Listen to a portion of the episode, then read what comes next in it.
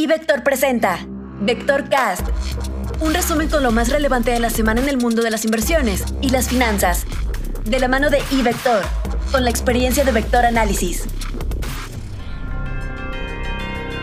Comentario económico. Al ofrecer su testimonio sobre la política monetaria ante el Congreso estadounidense, el presidente del Fed, Jerome Powell, dijo la semana pasada que la inflación es un fenómeno sin precedentes, por lo que el banco tiene que ser humilde en su capacidad de predicción.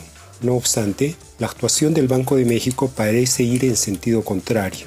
Cree que tiene el modelo correcto de predicción, al punto de guiar su política monetaria con base a las estimaciones obtenidas a través de ese modelo.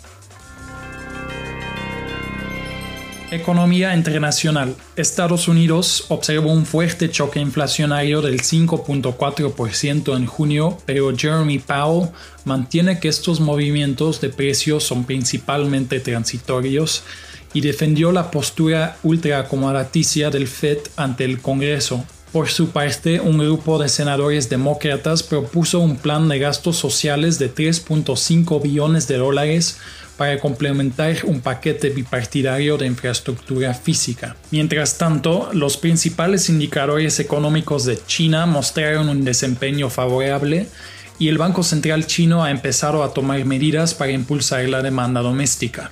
Esta semana, la noticia más relevante es la publicación de los PMIs preliminares de Estados Unidos y la eurozona el viernes. Se espera que la actividad manufacturera se mantenga en niveles altos mientras que los servicios sigan avanzando particularmente en la eurozona. Hablando de la economía de México, esta semana se publica la encuesta de mercado de Citibanamex correspondiente a la primera mitad de julio.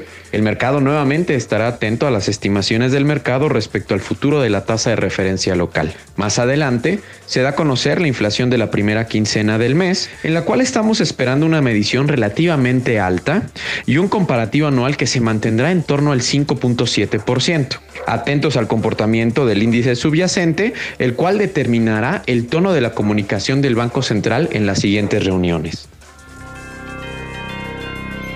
Análisis técnico.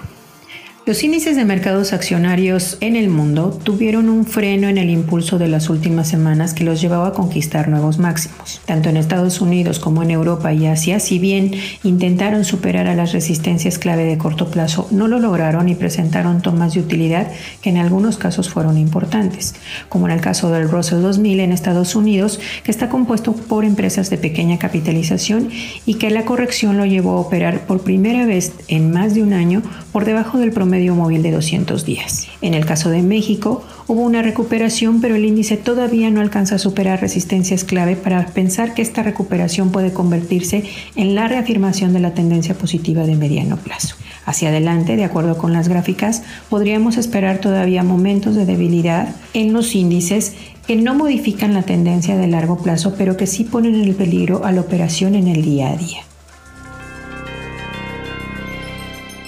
La semana pasada, la temporada de reportes trimestrales del segundo trimestre arrancó de lleno en Estados Unidos con los reportes de 23 empresas del Standard Poor's 500, llevando el total de emisoras de este índice que ya han publicado sus resultados al 8%. Los resultados hasta el momento han sido muy positivos. Si bien la muestra de reportes conocidos es aún pequeña, el 87.8% de los reportes ha superado las expectativas en utilidades. El porcentaje de sorpresas positivas se encuentra al menos en su mayor nivel desde 2013 y muy por arriba de su promedio histórico de 73.1%.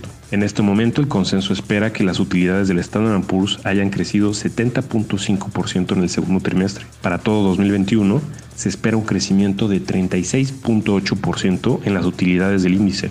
El estimado se revisó al alza en 0.6% en la semana que acaba de terminar y acumula una revisión de 15% en lo que va del año. En la semana por iniciar se espera que otras 80 empresas del Standard Poor's publiquen sus resultados. Entre los reportes destacan nombres como Johnson Johnson, Coca-Cola y Netflix.